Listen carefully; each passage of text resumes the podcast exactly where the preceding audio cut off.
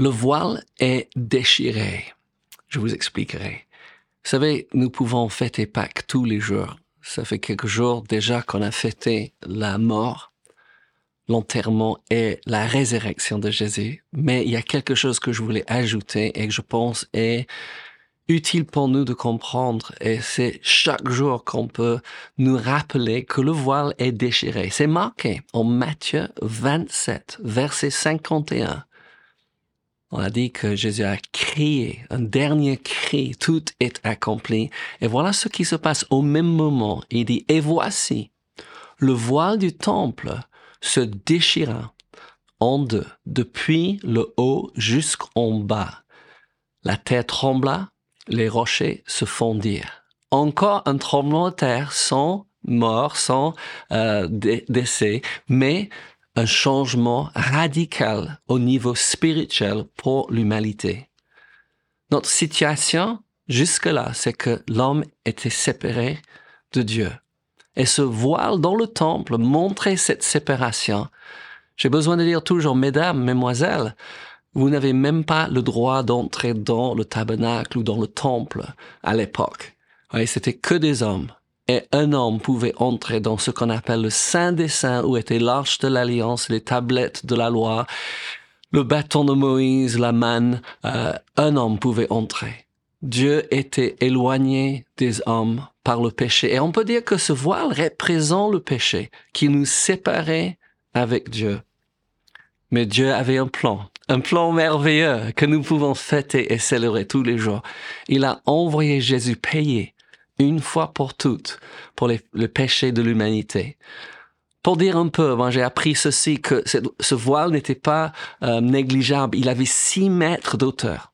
Vous imaginez six mètres d'auteur, ça fait trois fois la taille de le plus grand homme que tu connais. Hein. Il avait 12 mètres de largeur. Et ce qui est pour moi le plus remarquable, il avait 6 centimètres d'épaisseur. Vous, vous imaginez un tissu 6 centimètres d'épaisseur. Et la Bible est très claire ce voile se déchira en deux depuis le haut jusqu'en bas. Bien que ça aurait été impossible pour un homme de déchirer ce voile, ce n'était pas de bas en haut, mais c'était d'haut en bas. Et qu'est-ce que ça représente? Jésus vient de mourir sur la croix. Il vient de déclarer tout est accompli. Il a payé légalement pour vos péchés. Posons un instant là-dessus. Il a payé légalement pour vos péchés. Bonjour les amis, nous sommes en train de parler aujourd'hui du fait que le voile est déchiré. Ce qui nous séparait avec Dieu n'est plus.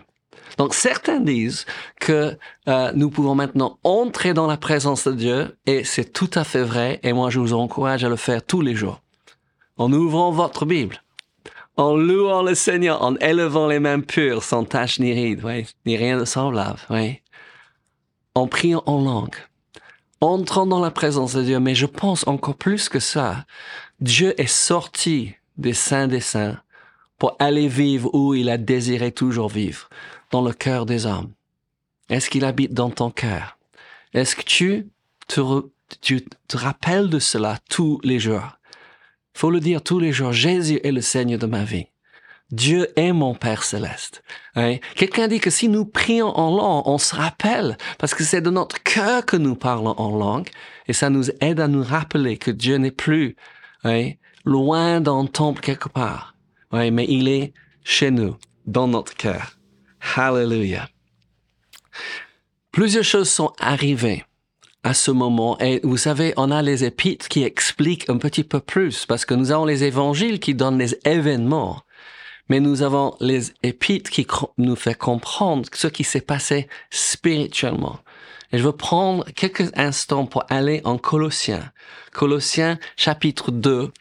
Et on va lire à partir de verset 13 parce que le voile est déchiré. Et qu'est-ce que s'est passé spirituellement? Il y a ces trois jours et trois nuits entre la mort de Jésus sur la croix et sa résurrection. Et Colossiens nous dit ce qu'il est parti faire. Colossiens 2, 13 dit, Vous qui étiez morts par vos offenses et par l'incirconcision de votre cœur, il vous a rendu à la vie avec lui. Un instant.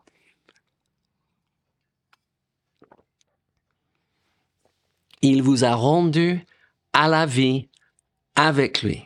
Paul dit ailleurs que quand Jésus s'est ressuscité, nous sommes spirituellement ressuscités avec lui.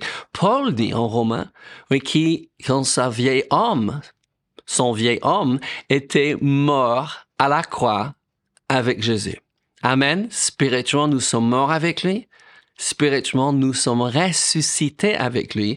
Et Colossiens 2.13 termine en disant, en vous faisant grâce pour toutes nos offenses. Excuse-moi, en nous faisant grâce pour toutes nos offenses. Je pense que ces mots sont très, très importants. Il nous a fait grâce pour toutes nos offenses, pas pour certains. Je, je souligne ça. Il n'a pas euh, pardonné certains ou quelques-uns ou presque tous nos péchés. Il n'a pas guéri certains, ouais, presque tous nos maladies. Il nous a pardonné toutes nos iniquités, tous nos péchés et guéri toutes nos maladies en nous faisant grâce. Amen. Mais quelqu'un devrait payer. Je ne sais pas comment vous êtes avec vos amis. Vous savez, on aime quand on peut aller au restaurant avec les amis. Pourquoi? Parce que personne n'a besoin de préparer le repas, personne n'a besoin de nettoyer. Après, on peut s'asseoir et parler. Et nous essayons toujours d'avoir les conversations qui élèvent les gens autour de nous. Amen. Qui bénit les gens qui sont à table avec nous. Et nous avons une joie de payer pour ces repas. Oui, mais avec les amis, vous savez, c'est quelquefois eux qui payent, c'est quelquefois nous qui payons. Amen. Mais vous savez, une fois que la, facture est payée, oui, les autres ne vont pas le repayer. Si Jésus a payé légalement et entièrement pour vos péchés, pour mes péchés, nous n'avons plus besoin de le payer. C'est pourquoi Paul dit en Romains 8, verset 1, il n'y a maintenant aucune condamnation pour ceux qui sont en Christ Jésus. Ah, ça c'est merveilleux, n'est-ce pas? Je veux continuer en Colossiens. Donc Colossiens 2, verset 14 dit, il a effacé l'acte dont les ordonnances nous condamnaient et qui subsistait contre nous. Et il a détruit en le clouant à la croix. Comme je dis, je répète exprès, Jésus a payé légalement pour vos péchés. Amen. Pour mes péchés. L'ordonnance, on peut dire qu'il a cloué, oui, les dix commandements, oui, sur la croix hein, et qui subsistait contre nous. La loi était contre nous. La loi nous condamnait et il a détruit. On dit que dans l'ancienne alliance, on, immolait l'agneau pascal pour couvrir les péchés du peuple pour encore un an. Et chaque année, il fallait renouveler cela. Mais Jésus est l'année pascal parfait, qui a fait une fois pour tout et qui n'a pas couvert nos péchés, mais qui a effacé nos péchés. C'est pourquoi le voile était déchiré d'en haut jusqu'en bas pour qu'on puisse entrer dans la présence de Dieu et que Dieu puisse sortir et venir vivre dans notre cœur. J'ai un cœur pur par le précieux sang de Jésus. C'est pourquoi Dieu le Père, Jésus le Fils, par le Saint-Esprit vient vivre hein, en moi. Alléluia. Et encore, un verset, et je trouve très important. Qu'est-ce que Jésus a fait? Oui, entre la croix et la résurrection. Colossiens 2, 15 nous dit, il dit, il a dépouillé les dominations et les autorités. Il a enlevé tout leur pouvoir, toute leur force. Amen. Et il dit, il les a livrés publiquement en spectacle, en triomphant d'elle par la croix. Le diable a pensé avoir vaincu Jésus à la croix. Sinon, il aurait jamais, s'il avait compris ce que les prophètes avaient annoncé, jamais il aurait crucifié Jésus. Même il aurait fait tout pour que Jésus ne meure pas. Parce que si Jésus n'est pas mort, nous ne sommes pas sauvés. Si Jésus n'est pas mort, oui, nos péchés ne sont pas payés. Mais il n'est pas seulement mort, il est descendu en enfer il a pris notre place là où on devrait aller, oui, à cause de notre nature pécheresse, à cause des péchés que nous avons commis pendant notre vie. Jésus est allé nous remplacer. Mais il était l'agneau pascal parfait. Et le Fils de Dieu, oui, a vaincu. Pas seulement le diable, mais il a vaincu, oui, les dominations et les autorités. Hallelujah. Oui? Et après, il les a livrés publiquement en spectacle. Donc, je sais pas si vous voyez cette image. Moi, en tant que garçon, petit garçon, je jouais avec mes petits soldats. Ils étaient tout petits comme ça. Oui, ouais, peut-être euh, un pouce. En anglais, c'est quoi? Deux, deux centimètres et demi. Oui, peut-être seulement deux centimètres. Et j'ai joué avec eux. Et une chose que, que les, les Romains faisaient quand ils étaient en train de conquérir un pays, oui, ils prenaient, ils ne tuaient pas. Oui, les, rois et les, les personnes de grande importance, ils les amenaient en spectacle, oui, il les ramenaient même à Rome, oui, pour les humilier, montrer qu'ils avaient pris tout leur pouvoir. Et c'est ça que Jésus a fait. Il a humilié, il a emmené, oui, livré la Bible publiquement en spectacle, en triomphant d'elle par la croix.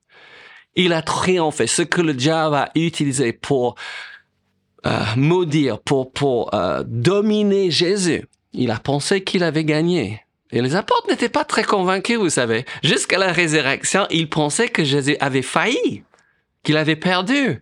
Mais non, le plan de Dieu était annoncé. Comme j'ai dit l'autre jour, 700 ans en avance par Ésaïe le prophète. Il a annoncé que Jésus allait prendre notre place. Mais la mort n'a pas pu contenir Jésus. Pourquoi? Parce qu'il était sans péché. Pourquoi? Parce qu'il est l'agneau de Dieu. Amen.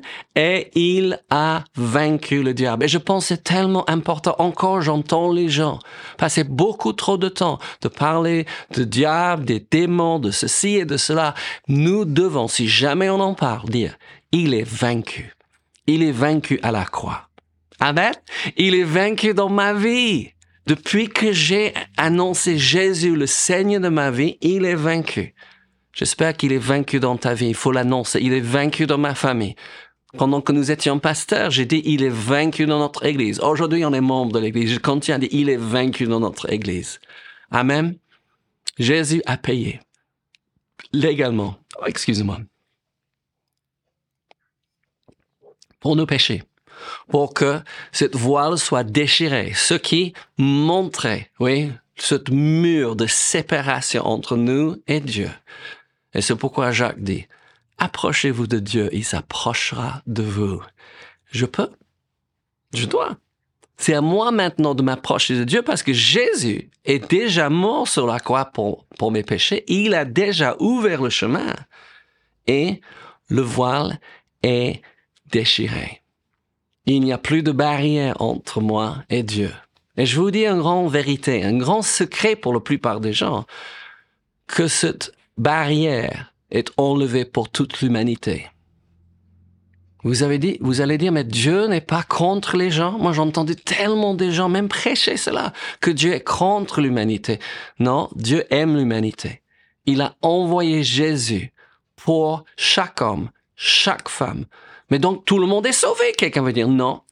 Il faut que nous acceptons Jésus comme notre Seigneur et Sauveur pour être sauvés. Comme le voleur sur la croix. Il dit Seigneur. Il a s'est humilié, ouais, pendant que l'autre était en train, de blasphémer, de, de maudire Jésus, de dire n'importe quoi.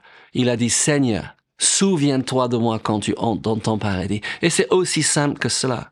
Ouais n'importe qui, n'importe où peut dire, Seigneur Jésus, je te prends, ouais, pour mon sauveur et devenir enfant de Dieu. C'est merveilleux. Pourquoi? Parce que le prix est payé. Mes amis, le voile est déchiré. Oui. Qu'est-ce qu'il dit? Et voici. Le voile du temple se déchira en deux, depuis le haut jusqu'en bas, et la terre trembla, et les rochers J'espère que je vous ai encouragé. Pourquoi?